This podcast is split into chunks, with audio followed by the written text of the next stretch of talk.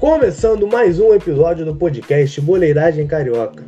Eu me chamo Pedro Gabriel, estou retornando do departamento médico, graças a Deus sem Covid. E hoje eu componho essa bancada aí maravilhosa com, com meus amigos Lucas Pereira Cavalcante, Luiz Rafael e Alan Calçada. Fala aí, Alan, como é que você tá, meu amigo? Bom dia, boa tarde, boa noite a todos os meus amigos ouvintes. Bom dia para os meus amigos que estão gravando junto comigo. Estou um pouco, um pouquinho feliz, né?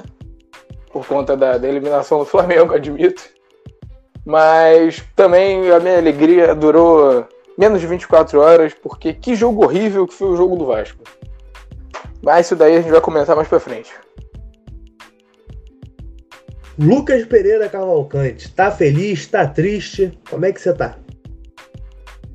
Bom dia, boa tarde, boa noite para o pessoal que tá assistindo. Bom dia pessoal, para pessoal aí da bancada. E é aquilo, a gente tá naquele mix de emoções. Feliz pelo jogo de quarta-feira, né? Do querido Flamengo. E triste por pela essa coisa que foi apresentada ontem, que eu não posso nem chamar de futebol, por parte do, do time do Vasco. Mas a gente vai falar isso mais pra frente, for falar do Agora vou passar a bola pro cara que com certeza é o que está mais feliz nessa rodada aí, né? Exalando felicidade por onde passa. Luiz Rafael e o Mengão, cara. Fala rapaziada, sempre é um prazer estar aqui compartilhando com vocês. É, falar aí de mais uma rodada não feliz para os cariocas, o empate do Vasco e mais uma partida bizarra do Flamengo que simplesmente não dispensa comentários assim de apresentação. Vamos adentrar o programa e comentar um pouco mais sobre essas partidas. E estamos gravando hoje no dia 20 de novembro de 2020, data que é celebrado o Dia da Consciência Negra. E ontem, infelizmente, no dia 19, tivemos a morte do, do Beto, torcedor do São José de Porto Alegre, que foi brutalmente assassinado no, no estacionamento do supermercado Carrefour, é, na véspera da data que justamente é celebrada para combater o racismo. E muito triste o fato acontecido. É, mas vamos falar agora do futebol carioca. Não é um dia feliz, mas vamos é, falar um pouco do, dos times aí e do desempenho dos cariocas nessa rodada. Luiz Rafael, como é que você viu essa partida entre Flamengo e São Paulo lá no Morumbi? Essa eliminação do Flamengo doeu muito. Olha, foi novamente uma partida que sem explicação, o time simplesmente desliga após o, após o, o primeiro gol sofrido. O primeiro tempo foi uma. Tipo, não diria nem uma ótima. Não é um ótimo primeiro tempo, porque o Flamengo não chegou a levar tanto perigo assim para o gol do São Paulo. Mas em questão de futebol jogado, tipo, de tentar criar jogadas e estar com a bola em seu domínio, foi um dos melhores primeiros tempos do Flamengo onde eles pressionaram São Paulo durante os 45 minutos o tempo inteiro, roubavam a bola logo na saída de bola. É, o São Paulo não conseguiu levar perigo. Foi tipo um, uma jogada só de contra-ataque que o, o Brenner, se eu não me engano, puxou ali na ponta na ponta direita, na ponta esquerda. Tipo, puxou pro meio e acabou finalizando fraco, tipo, sem perigo pro Diego Alves. Se eu não me engano, foi a única jogada de perigo do São Paulo no primeiro tempo enquanto o Flamengo, tipo, a partida inteira roubava a bola rapidamente, já tentava armar a jogada e chegava rápido à frente. Porém, novamente não conseguiu finalizar a jogada e converter em gol. Logo no início do segundo tempo, uma bola cruzada na área que eu acho que ninguém esperava, nem, nem mesmo o Luciano, que acabou fazendo o gol, esperava muito. Só que por estar virado de frente para a jogada, ele conseguiu chegar à frente dos zagueiros e fazer o gol livre. Uma uma falha da zaga, novamente, que está sendo caótica nos jogos do Flamengo. E logo após esse gol, o time do Flamengo simplesmente acaba. Ele desliga. Ele não conseguiu criar praticamente nada depois disso. É, muitos erros de passe, é, jogadores apagados na partida que novamente tipo deixaram a partida fácil para o São Paulo, que também é um time que está vindo na sua melhor fase Hoje eu acho que seja tipo o melhor time no momento, que está vivendo uma melhor fase, tanto de, de vitórias, tanto uma arrancada no brasileiro, quanto essas vitórias na Copa do Brasil. Então, o Flamengo deveria ter um cuidado maior durante a partida e acabou não tendo, que facilitou ainda mais a vida do São Paulo, que logo depois do primeiro gol teve caminho aberto. No primeiro, foi essa bola nas costas dos zagueiros. O segundo gol também foi tipo uma jogada de erro da, da defesa. Como é que o Luciano, que tipo, tinha acabado de fazer um gol, sobe sozinho, sozinho, sem dificuldade alguma para cabecear no meio da zaga do Flamengo. E o terceiro gol, tipo, não precisa nem de comentários, cara. O Pablo se esforçou para perder aquele gol. Ele tava sozinho, ele puxou a bola pro lado, se esforçando para fazer o gol. E o, o atleta Léo Pereira, como diz Alan e Lucas, ele, mais uma vez, é impressionante como ele simplesmente faz aquela marcação arame liso, que é cercar e não machucar. Porque ele simplesmente olha o Pablo conduzindo a bola e ele não faz nada. Nada, ele só acompanha. Ele fica na frente do Diego Alves, inclusive. Só para simplesmente atrapalhar. Ele não faz absolutamente nada. É impressionante. É... a escalação do Ceni eu nem julgaria tanto, porque infelizmente o Flamengo está sofrendo com lesões. Então era o que tinha de melhor para ir a campo. O Michel, infelizmente, mais uma partida terrível dele, onde ele não consegue criar nada, ele não consegue dar passe, ele não consegue correr com a bola no pé. É impressionante como ele. Os fundamentos do, do Michel, nenhum é decente. São todos horríveis, todos. Ele não consegue conduzir a bola, ele não consegue driblar mais, ele não consegue tocar a bola, ele não consegue finalizar. Impressionante. O Bruno Henrique, que era o centroavante do time, estava tendo que voltar para buscar a bola na ponta, que era onde o Michel estava. Porque ele não conseguia fazer nada ali. Não saía nada o Arrascaeta, tipo, sobrecarregado, porque ele no, novamente carregando o meio-campo, criando as jogadas e ninguém para receber a bola. Foi uma partida ruim do Gerson. Ele dessa vez não, não criou muita coisa, ficou mais dando aqueles passes laterais. É, o que fez muita falta foi o Thiago Maia, que era um volante que bem incisivo, que, que dava muitos passes da frente e acabava criando jogadas.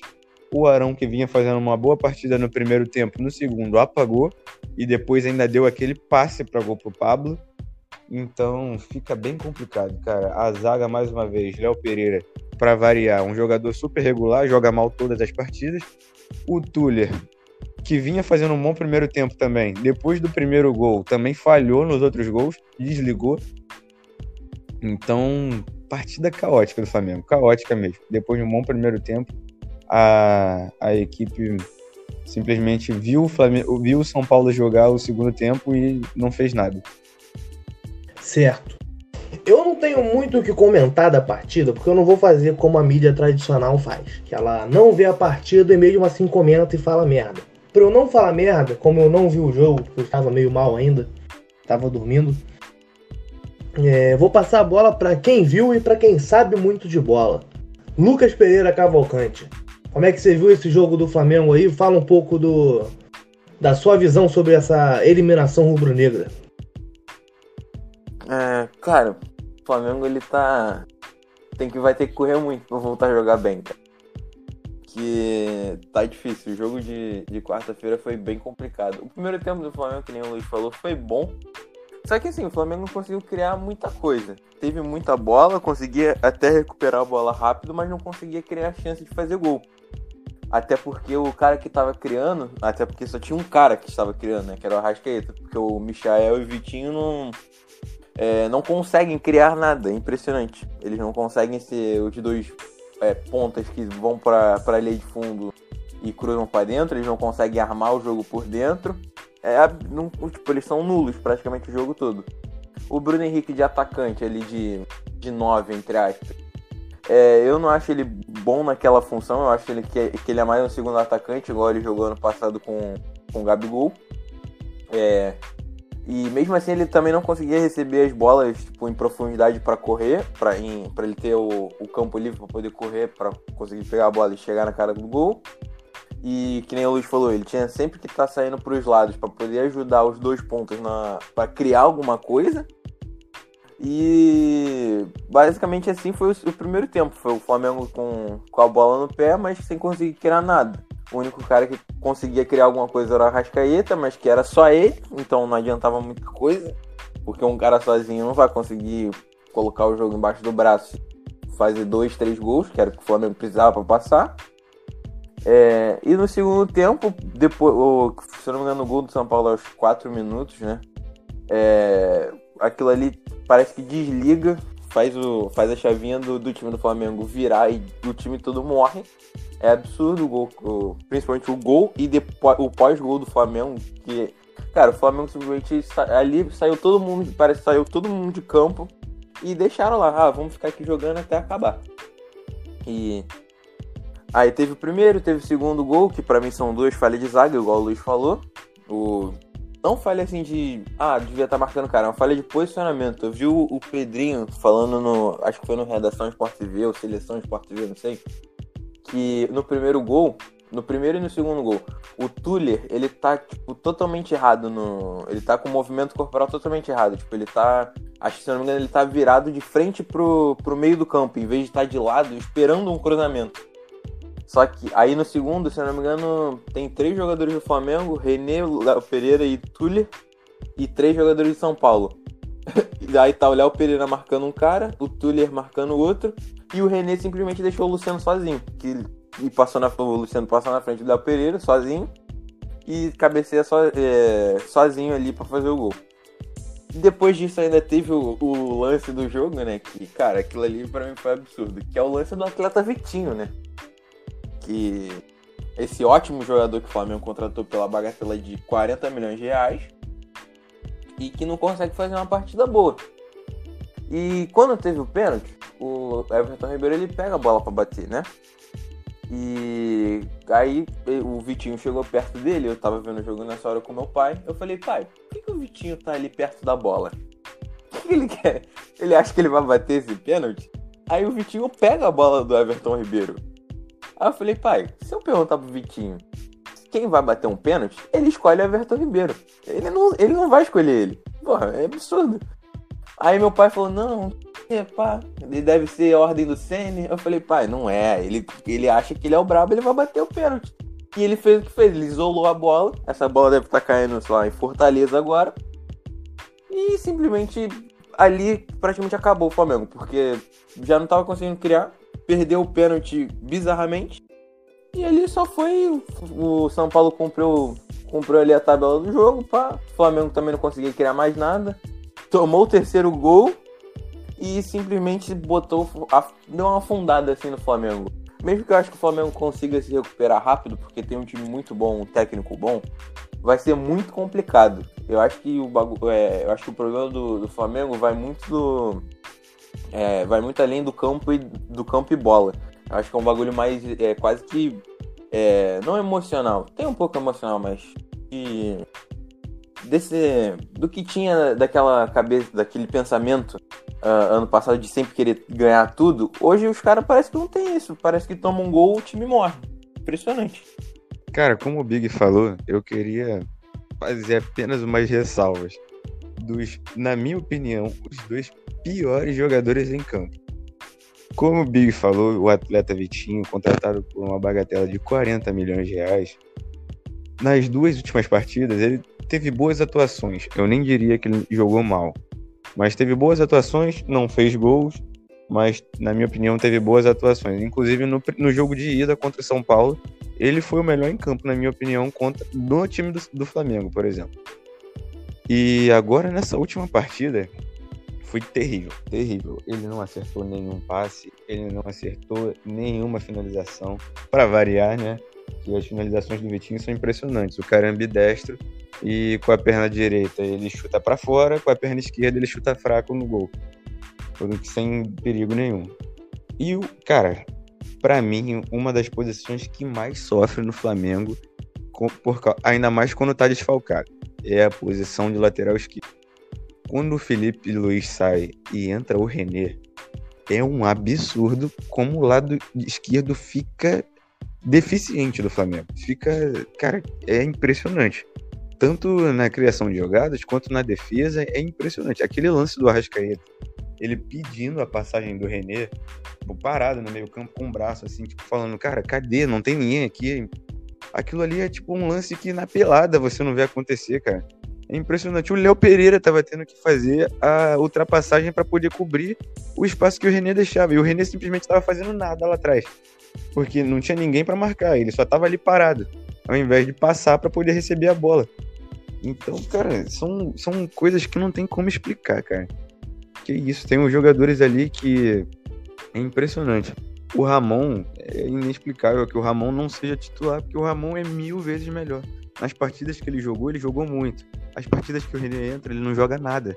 E o René, que é o é o é logo, tipo, reserva que vem em seguida do Felipe Luiz quando ele tá de fora. Assim como foi com os outros goleiros antes do Neneca começar naquela fase absurda dele. Então, o Flamengo ele continua com essa questão de, de mérito, de quem tá ali há mais tempo no clube, uma coisa que na minha opinião não existe. Quem tem que jogar é quem tá jogando melhor. E eles não, eles não fazem isso, eles colocam é, o jogador que está há mais tempo, o jogador que tem mais nome. Não existe essa meritocracia, não. É bola jogada. Quem não está jogando, na minha opinião, não tem que jogar. E o René, Vitinho, Michael, esses caras aí não tem como, cara. Não tem como continuarem de titular todos os jogos. Tem que tentar outros jogadores. Concordo com o Luiz e concordo também quando ele fala do São Paulo que na opinião dele é o time que vive o melhor momento no, no Brasil. É, o Diniz finalmente está conseguindo acertar o time do São Paulo, está ganhando moral com a torcida, inclusive com um belo cântico. Hoje eu tô feliz, eu tô fechado com o São Paulo do Diniz. E porra, o São Paulo hoje, na, na minha visão, é o time que que é o principal candidato a vencer não só o brasileiro, mas como a Copa do Brasil. É, o São Paulo não terminou seu primeiro turno ainda, ainda faltam três partidas. E o São Paulo, caso vença as três partidas, vai terminar é, bem distante de Atlético e Flamengo. É, e a matéria do jornal o Globo fala que após a saída do Jorge Jesus e a saída do Rafinha, é, tá faltando harmonia entre o entre o grupo do Flamengo. Alanzinho, você acha que isso está influenciando muito? Você vê o São Paulo hoje como favorito a vencer a Copa do Brasil e o Brasileiro? Ou como é que você vê? Um ou outro? Dá para vencer os dois? O clima no Flamengo tá pesado? Fala aí um pouco da, da sua visão, meu amigo. Bom, é, respondendo a pergunta primeiro do São Paulo, eu acho que é um dos favoritos sim, o, o Diniz que antigamente, né, na, na, época de Fluminense, na época até de Atlético Paranaense, ele tinha um, um, problema, né? Jogava bem, mas tomava muitos gols e não marcava. Então ele tinha um aproveitamento muito baixo de vitórias. Então, é, é o que não vem acontecendo agora, pelo menos nesses últimos meses, com São Paulo. O Raí, que é o, que é o diretor de futebol do, do São Paulo, é um ídolo um dos maiores da, da história de São Paulo, sem dúvidas. Segundo nosso amigo Gustavo Paulista, maior que o Cruyff. Maior que o Cruyff. É... Aí, aí já não dá também, né? Mas tudo bem. É... É, o Raí, que é um ídolo máximo assim no, no São Paulo, ele sempre bancou o Diniz, né? Sempre bancou. O Diniz está há mais ou menos um ano no São Paulo, acredito eu. E mesmo ano passado, enquanto os resultados não vinham, até esse ano mesmo, São Paulo sendo eliminado da, do Paulista pelo Mirassol, aquilo ali, assim, basicamente em qualquer outro clube brasileiro, seria digno de demissão, né? Porque o Mirassol tinha, sei lá, mais de 15 casos de Covid, eu acho. É, teve jogador que que fez gol no São Paulo naquele, naquele jogo que ia chegar só para treinar, para manter a forma e voltar lá para lá para Arábia Saudita. Então assim, realmente foi um episódio muito ruim, né? Mas agora tá colhendo os frutos. O Diniz que agora consegue fazer assim, eu tava comentando aqui com com meu irmão e com meu pai no outro jogo que o time do Diniz, cara, é, ele sabe sofrer. Eu acho isso incrível. É, é um time que ele consegue sofrer. É, finalização dentro da área, é, é, perder a bola é, na, na, saída de, de jogo, assim. E, cara, às vezes eles não tomam gol. Eles sabem realmente sofrer e na hora que é para dar a estocada de fazer o gol, eles conseguem fazer o gol. Eu acho isso incrível. É fruto de muito treinamento e muito poder psicológico também. Alan, Pedro, deixa eu te interromper aqui. O Diniz ele tá há mais de um ano já no São Paulo, mas também tem esse tempo de paralisação da pandemia. Então a gente pode colocar um ano aí. E o São Perfeito. Paulo é, é um time que faz até bastante gol, faz até bastante gol e tem um ataque muito forte hoje com o Luciano e com, com o Brenner, que o Diniz, porra. O Diniz sabe trabalhar muito com o Luciano desde a época de Fluminense. E, porra, ele. Ele. Ele fez o Brenner jogar uma bola absurda que ele nunca jogou no São Paulo. É, mas o time do Diniz toma muitos gols. É, principalmente na, nas competições de mata-mata. O São Paulo com, contra o Lanús tomou seis gols, eu acho que foi seis. Seis ou sete gols. E, porra, na, na Libertadores também tomou muito gol. É, coisa que no brasileiro já não acontece. Tem um, uma diferença muito grande pro São Paulo do brasileiro e o São Paulo de mata-mata. Mas que contra o Flamengo mostrou uma solidez defensiva até bem bacana. Só só para acrescentar esses dois pontos aí. Perfeito, perfeito.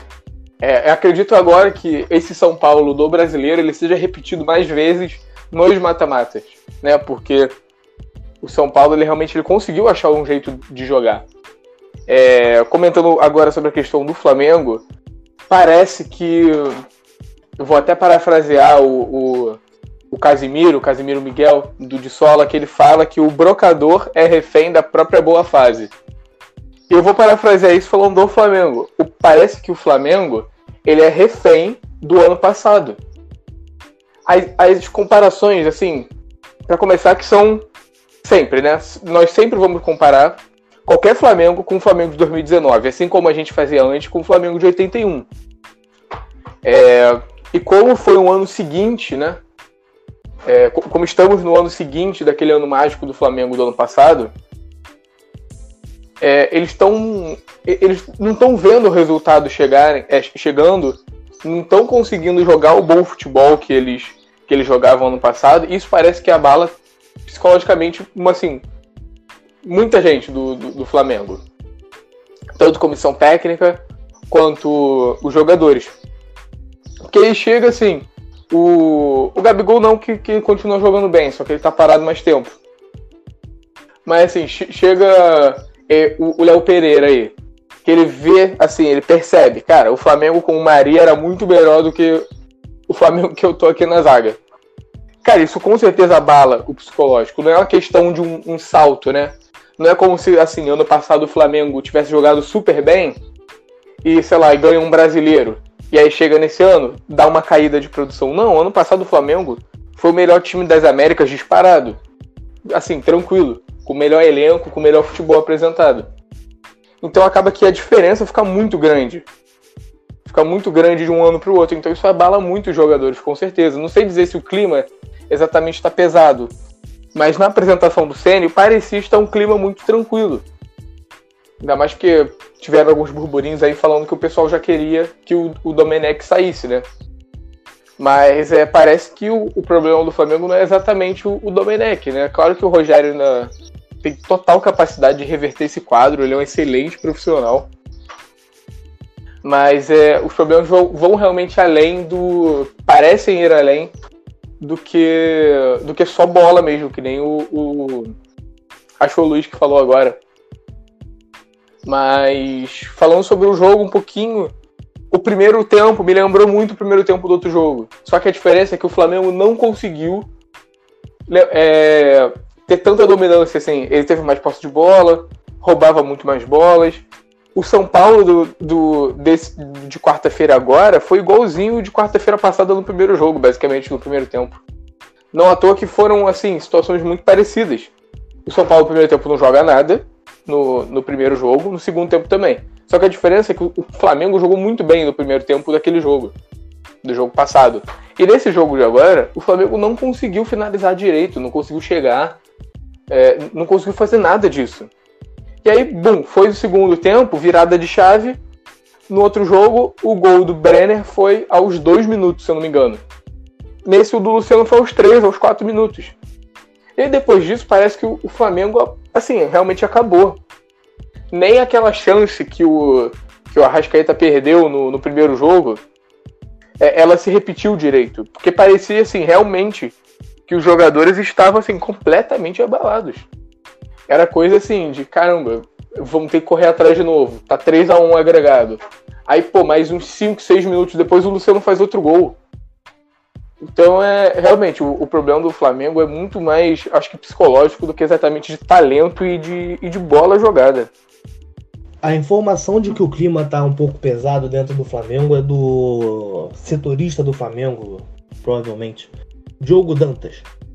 É porque a matéria do Globo aqui é privada e a gente não consegue ver, mas a matéria que fala isso é do Diogo Dantas. Não sei se ele é setorista do Flamengo, provavelmente sim. É... Eu concordo com o Alan. Deve realmente pesar muito dentro do elenco essa comparação com o Flamengo de 2019. E o Domi, a gente sabe que desde que ele chegou, o elenco não foi muito com ele, né? Os caras podem negar trocentas vezes, mas a gente sabe que no fundo, no fundo, o elenco não, não abraçou muito a ideia dele. É, antes da gente passar para o jogo do Vasco, já que todo mundo já falou do Flamengo, eu queria trazer algumas informações sobre o atleta Dodi, é, que não é mais jogador do Fluminense. Na verdade, ainda está sob contrato, mas não atua mais é, pelo Fluminense. O Dodi que fez 65 partidas pelo Tricolor, marcou dois gols. E, porra, é disparado o principal jogador do, do Fluminense esse ano. A gente pode. Tem gente que vai falar que é o Nenê, mas quem não acompanha? O Dodi hoje era o jogador mais importante do Fluminense. Dodi que começou a se destacar no final do ano passado, especificamente no, no jogo contra o Palmeiras no Maracanã. Antes disso, ele tinha o um apelido de Gasparzinho. Mas ele assumiu a titularidade realmente ali no, no Campeonato Carioca e logo se tornou o principal jogador do time. O Dodi vinha negociando com o Fluminense desde do meio do ano, quando o futebol voltou, e veio se enrolando, se enrolando, se enrolando, até que a última proposta dos empresários foi de um salário de 270 mil, é, mais 2 milhões de luva. Que, porra, é muita coisa pro Dodi? Sem dúvida. É, 270 mil pro Dodi é muita coisa. E, porra, só que você olha pro, pro Fluminense, você tem o Hudson, que o Fluminense vai renovar agora até o final de 2021, pagando 200. Você tem no, no banco o Ganso, que eu gosto muito, mas que não vem rendendo, que ganha 400 mil. Você tem o Egídio, que com certeza não ganha menos de 200 mil também, que é banco e é um jogador horroroso. Então, o Dodge tá na razão. Ele é o principal atleta do Fluminense hoje. Ele pediu 270 mil, não é nada absurdo, só que, porra, não vale. Mas comparando com, com os outros atletas do elenco também é ridículo. E o Fluminense informou ontem que o atleta treina separado já do elenco e não atua mais com o Fluminense. E não atua mais esse ano. É, e os empresários dele também falaram que ele já, já está acertado com uma equipe do futebol estrangeiro. É, mais uma informação é que os jogadores Egídio, Nino e Michel Araújo testaram positivo para o Covid-19 nos exames realizados na, na quarta-feira, 18 do 11, e já cumprem isolamento e não treinam mais com o elenco. Alguém quer falar alguma coisa sobre o Dodge? Tem algum ponto a destacar? Ou a gente pode passar para o jogo do Vasco? Só, só assim, acho que reforçando que realmente o Dodge é, o Dodi realmente ele, ele, parecia ser o melhor jogador do, do Fluminense. Parecia não, ele é, é o que estava jogando mais bola. Ele é que é essencial no meio campo, ele corre muito, ele é baixinho assim, só que ele, ele é muito forte também. Consegue roubar muitas bolas. E realmente, você falando dessa informação aí de Woodson 200 mil, Ganso 400, Egídio que também realmente não deve ganhar menos do que 200 mil. É, na hora que chega o Dodge, que pô, um dos principais jogadores do time, jovem ainda, poderia. O Fluminense poderia, assim, realmente colocar um contrato até um pouco mais, longo aí não, né, não, foi concretizado. É uma, é uma pena porque o Dodi realmente é, é bem bom jogador. E o salário que o Fluminense ofereceu pro cara era ridículo. As primeiras propostas eram na casa de 90 mil reais. Você já viu um jogador de. Pô, o principal jogador de um time grande no Brasil ganhar 90 mil reais? Isso não existe, cara. Isso não existe. É, a última proposta estava mais ou menos na casa de 140 mil no primeiro ano de contrato, se não me engano, 160 no segundo e no final 190. Era um contrato de três anos ou quatro anos. Mas já que ninguém tem mais nada a falar sobre, vamos falar do jogo do Vasco da Gama. Vasco 0, Fortaleza 0, jogo realizado em São Januário. E passar a bola pro Big. E aí, Big, como é que você viu essa partida? Trabalho do Sapinto, sua análise. E destacar aqui também que, porra, a equipe do Fortaleza eu achei que ia cair muito de rendimento com a saída do, do Sene. E, porra, manter um padrão de jogo ali. O técnico Chamusca, que estava no, no Cuiabá, estava fazendo um trabalho muito bom. E aparentemente é bom técnico e vai conseguir manter essa equipe do, do Fortaleza nos trilhos aí. É, começando aqui a falar do, do jogo entre o Vasco e Fortaleza, eu vi dois times em campo ontem. Dois, com duas posturas diferentes. Que foi o time do Fortaleza tentando ganhar o jogo, tentando jogar um futebol, tentando jogar futebol ali é, visando o gol, e eu vi um bando em campo, que era o time do Vasco.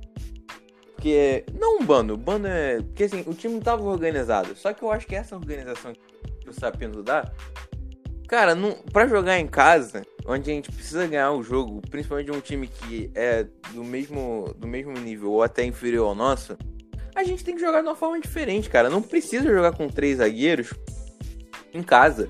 Pô, o Vasco empatando o jogo aos 60 minutos do, do segundo tempo. E, pô, o time não, não conseguia, porque tem, tem um, joga com três zagueiros. É, os, três os dois atacantes para criar ali, tirando o cano, é, não conseguem fazer a bola chegar nos laterais, né, nos alas, que é para fazer a bola chegar no nosso atacante, no, no Germancano. E, cara, o time não consegue é, girar a bola, não consegue criar jogada. O único que tentava fazer alguma coisa era o Léo Gil.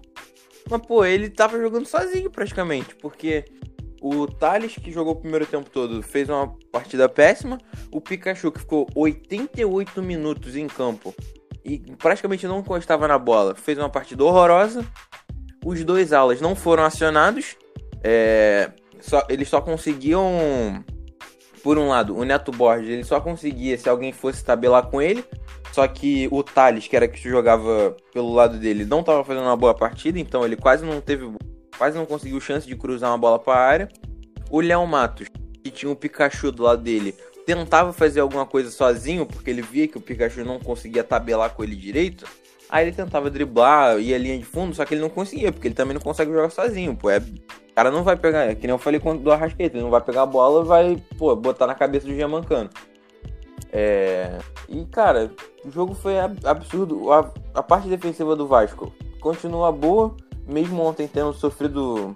O Fortaleza tendo chance de ter feito gol se tivesse um pouquinho mais de qualidade, teria feito um ou até 2 a 0 no Vasco.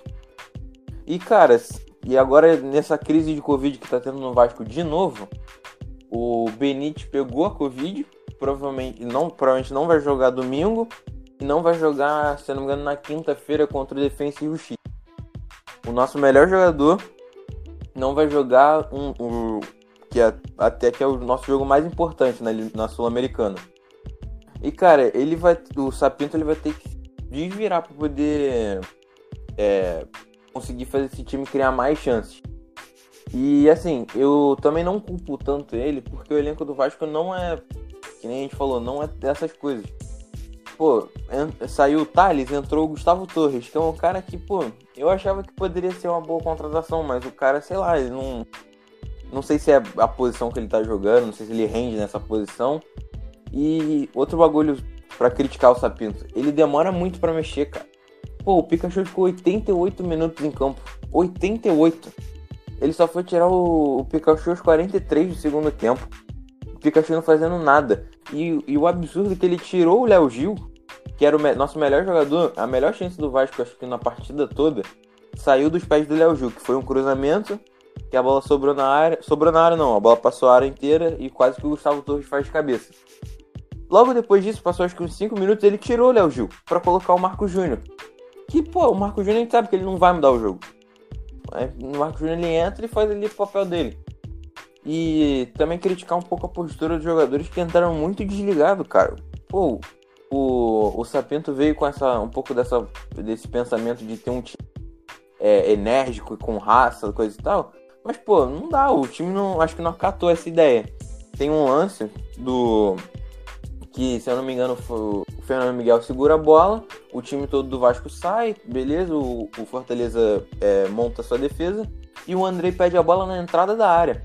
Ele pediu a bola, ele dominou, o cara do Fortaleza foi e roubou a bola dele, tipo, como se, fosse, como se estivesse roubando a bola de uma criança.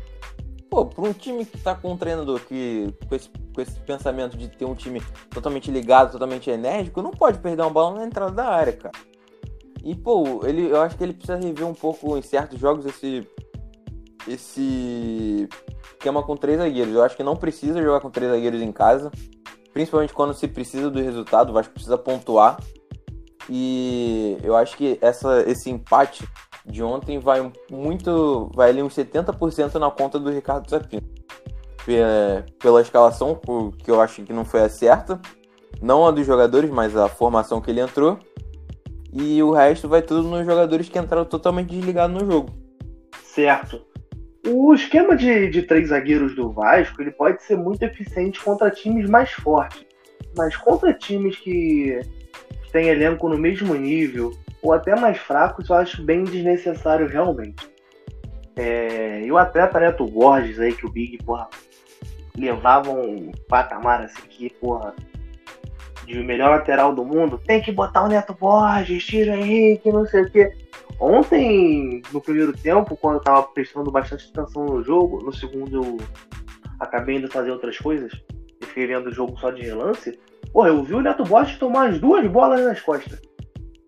E, Alanzinho, você que defende o atleta Henrique, concorda que o Neto Borges não é, não é tudo isso e que, porra, tá no mesmo nível do Henrique? Como é que você viu o jogo? Falei merda Bom, ou não? Um pouquinho só, mas é de costume. É... Brincadeiras à parte. É, bom, é, como essa, eu já tinha falado. Essa é a intenção do programa. Falar mesmo. é isso aí. É, como eu já tinha falado uns dois programas atrás. É, se o Neto Borges até agora não ganhou a vaga do, do, do, Henrique, até agora ele ganhou, né? Depois que fez esse, esse esquema com três zagueiros, ele ganhou a vaga do Henrique. Mas se até aquele momento ele não tinha ganho, é porque ele realmente ou ele era pior ou ele era igual ao Henrique. Só que eu tenho que discordar. É, eu acho que pelo menos assim, não que seja uma diferença abissal, tá? Eu acho que o Neto Borges ele tá rendendo bem mais do que o Henrique. Assim, é, o Henrique no ataque ele é nulo e na defesa, assim, ele não compromete, mas ele também não é um excelente defensor. É, o Neto ele, ele consegue pelo menos avançar, ele já deu assistência já pro, pro Cano na partida contra o Sport, ele fez uma boa partida contra o, o Palmeiras, para ser bem sincero, ele só cometeu aquele pênalti estúpido. E teve a outra partida também, eu acho que foi contra o Caracas no primeiro jogo, que eu acho que ele também jogou bem. Ou foi no segundo jogo, agora eu não me recordo. Mas, assim, o jogo do Vasco, ele. Eu, eu concordo 100% com o Big quando ele coloca que o resultado de ontem eles deve muito à demora do, do Ricardo de, de mexer no time. É, o Thales. Pô, pô, cara, Thales Magno, o que, que aconteceu com você, cara? Ano passado, pô, jogando muito, cara. Ano passado tava eu, tava eu, Big, o meu pai e meu irmão no estádio lá em São Januário contra esse mesmo Fortaleza. Ele jogou pra caramba, deu lambreta.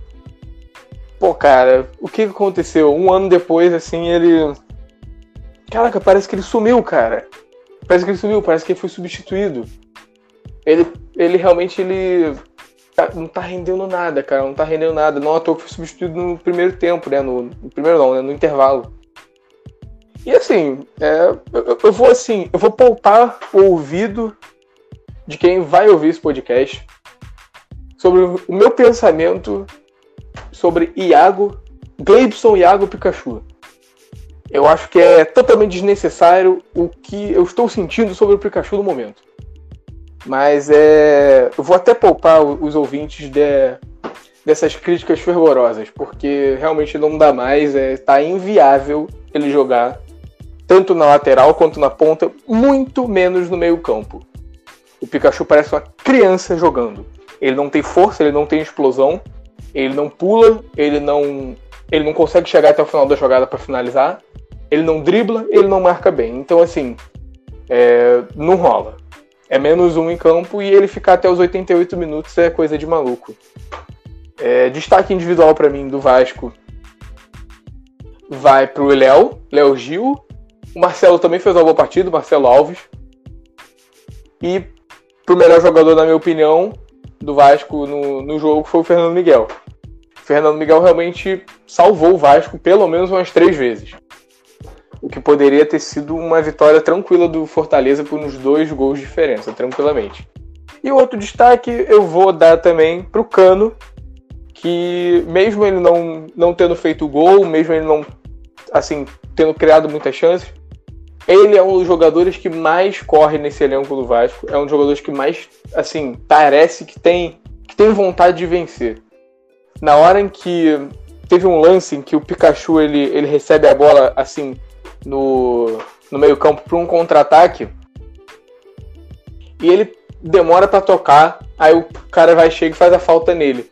A cara do Cano depois, focada na cara dele ele tá assim, com uma cara de bunda, sabe? Que ele tá, cara, não é possível, não é possível isso. É, é impressionante. O sentimento que ele tem é o mesmo que a gente tem, e nós vascaínos temos. Ele sabe que ele é bom pra cacete, que ele só precisa de uma chance, duas chances no máximo, ele vai fazer gol. E o time não consegue criar uma mísera chance pro cara no jogo. Assim, inadmissível. É assim, é, eu, eu, realmente eu, eu tô com sangue fervendo para falar do, do Vasco agora, mas eu vou, vou me acalmar aqui agora e vou passar a bola pro Gordinho e para ele passar a bola pro, pro Luiz, porque realmente é, é atuação desastrosa ontem do Vasco. Terrível, terrível, terrível. Então, beleza. Eu também acredito que que a perda do Benítez no, antes do jogo deve ter revirado a cabeça do Sapinto. Porque, pô, ele tem que substituir o Benítez com o Iago Pikachu. Realmente é complicado, meu pai. É complicado. Luiz Rafael, seu, seu panorama sobre essa partida do, do Cruz Maltino. Cara, ter revirado não só a cabeça do treinador, mas da torcida inteira porque o Benítez, na minha opinião, depois do Cano, é o principal jogador. Eu diria até que os dois são tipo, os dois principais. Colocaria eles dois juntos. Porque o Cano é o principal jogador por, por fazer gols e o Benítez é o melhor jogador na criação e, tipo, para fazer o time jogar de fato. Porque sem ele parece que o time do Vasco não funciona. O jogo de Um precisa do outro, né, cara? Um precisa do outro. Porque o Cano só consegue fazer gol quando o Benítez está em campo, quando tem alguém para servir ele. E o Benítez só consegue é, servir alguém quando o Cano está em campo. Porque quando o Cano não tá, é um, um absurdo. É exatamente isso. Exatamente isso. O Cano é o principal matador do time. Eu diria até o único. Porque os outros podem até fazer gol, mas matador igual o Cano não tem ninguém ali, nem de perto. E o Benítez é o único que faz o meio-campo jogar. O jogo de ontem foi sofrido de assistir, porque o Vasco criou para mim praticamente nada. Foram pouquíssimas chances, tipo, que nem levaram tanto perigo assim. O Fortaleza no primeiro tempo jogou muito melhor que o Vasco. No segundo, diria até que, tipo, deu uma pequena equilibrada, mas em alguns lances o Fortaleza ainda levou bem mais perigo do que o Vasco. Inclusive no último lance que o no, tipo, nos últimos lances assim que o, Fernando Miguel fez uma defesaça uma jogada individual que rolou dentro da área, o jogador bate rasteiro no ponto e o Fernando Miguel faz uma defesa absurda. Absurda mesmo, salvando o Vasco da derrota. É... Cara, o Vasco realmente tem jogadores que não rendem mais. O Iago Pikachu e o Thales Magno, que eram jogadores tipo bem aclamados pela torcida, o Pikachu porque vinha em boa fase, fazendo gols, dando assistências, e o Thales Magno porque tinha surgido como uma grande promessa, jogando muito, depois daquela lesão que ele sofreu na seleção sub-20 ou sub-17, se eu não me engano, ele não voltou a jogar o futebol que ele jogava antes. Eu já tinha comentado isso em outros episódios aqui do podcast. É, é impressionante o nível que o Thales Magno caiu. Ele é outro jogador hoje, completamente diferente do que ele era quando surgiu. Ele era mais novo e jogava com muito mais personalidade do que ele joga hoje. Hoje parece que ele não consegue nem conduzir a bola. Eu já vi ele tentando puxar uns contra-ataques e ele tropeça na bola inexplicavelmente, é impressionante. Então, o Vasco sofre muito com essas perdas ofensivas, que são o Benítez fora, o Thales Magno que não tá rendendo praticamente nada, o Iago Pikachu que eu não diria nem que ele mudou de jogador como foi no caso do Thales Magno. O Pikachu simplesmente deixou de jogar, porque agora ele é um dos piores do elenco, na minha opinião. Cada partida do Pikachu é tipo ódio gra gratuito não, né, mas uma chuva de ódio contra ele, porque os torcedores ficam completamente revoltados. E com razão, porque as partidas dele são terríveis, terríveis, horrorosas. Então tá difícil pro torcedor vascaíno. É, o Fernando Miguel, na minha opinião, também foi o melhor em campo. Novamente salvando o Vasco com ótimas defesas, principalmente aquela que eu citei antes. Então, quando o jogador, quando o goleiro é o melhor jogador em campo, ele já prova como foi de fato o jogo, ainda mais quando é um empate e o goleiro é o melhor jogador em campo. Então fica complicado, porque o goleiro não só salvou, como evitou uma derrota do time. Realmente, quando o goleiro é melhor do time, tem algo de errado. Mas é isso, pessoal. Vou, vou passar a bola para os amigos agora fazer as considerações finais. Mas antes disso, eu queria agradecer muito aí o Gil Luiz Mendes, que é apresentador do podcast Baião de Dois, lá na Central 3, e que ontem deu uma moral pra gente lá no Twitter, divulgando nosso programa aí. Valeu, Gil, muito obrigado aí. E também mandar um abraço que eu prometi pro nosso amigo Gustavo Paulista, que tá lá em Vinhedo agora. Paulista, um forte abraço aí pra você, meu companheiro. É, Luiz Rafael, suas considerações finais aí, meu amigo.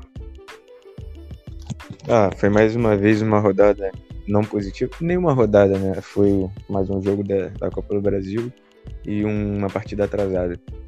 Mas, mais uma vez, não foi muito positiva para os times cariocas. É, os times, por mais que venham tipo, tendo alguma evolução, ainda não, não, tem, não estão mantendo uma, boas partidas constantemente, mas acredito que daqui para frente é, possa haver uma melhora. Agora o Flamengo com um número menor de partidas disputadas já é uma competição a menos, infelizmente, né? Mas já é uma competição a menos. E o Vasco acredito que ainda vai se encontrar nesse campeonato. Já teve uma melhora nos últimos jogos. Hoje, na partida de ontem, desfalcado, realmente não fez uma boa partida, mas acredito que nas próximas possa ter uma melhora novamente. Lucas Pereira Cavalcante. Cara, é. Agradecer, né? Como que é um prazer inenarrável estar aqui presente.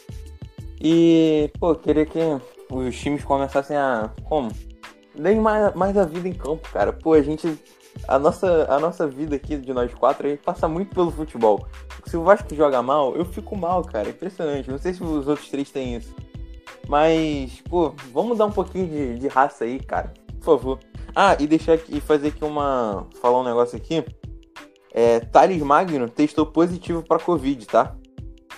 Deixa eu até. Informação do, do Lucas Pedrosa, que é um, para mim, é o melhor, melhor cara que cobre o Vasco é, de todos, de todos os setoristas.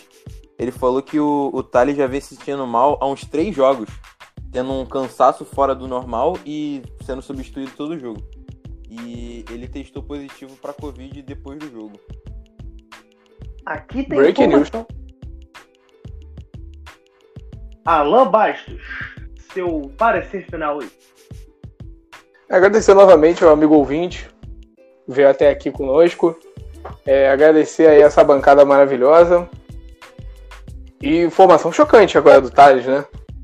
Infelizmente é testando positivo para corona e aumentando ainda mais a lista de desfalques do Vasco, que se eu não me engano já vai para nove desfalques por Covid. É... Mas é isso, galera. É... Agradecer novamente a todos que, que ouviram. É... Sempre que, que puderem, deem RT, deem. É, curtam, comentem, é, é, compartilhem. Temos agora o Instagram para vocês seguirem a gente. O Instagram é Boleiragem Carioca. É, já vamos colocar na, na, bio do nosso Twitter também o Instagram lá. E sempre que sair um episódio novo, vocês vão ficar ligados. É, vamos fazer postagens, enquetes, perguntas, tudo isso para vocês participarem com, com a gente e manter essa via de, de interação. É, obrigado e tamo junto, galera. É isso aí, Alan. É... Para confirmar que, os ouvintes vieram até aqui, eu quero que vocês comentem na última postagem nossa lá no Twitter. É... Vitinho é do Vasco. É pra gente ter certeza que vocês vieram até aqui com a gente. Mas é isso, pessoal. É... Esse foi mais um episódio do Boleiragem Carioca. Um podcast que não tem nenhum compromisso com a parcialidade. Um abraço e valeu!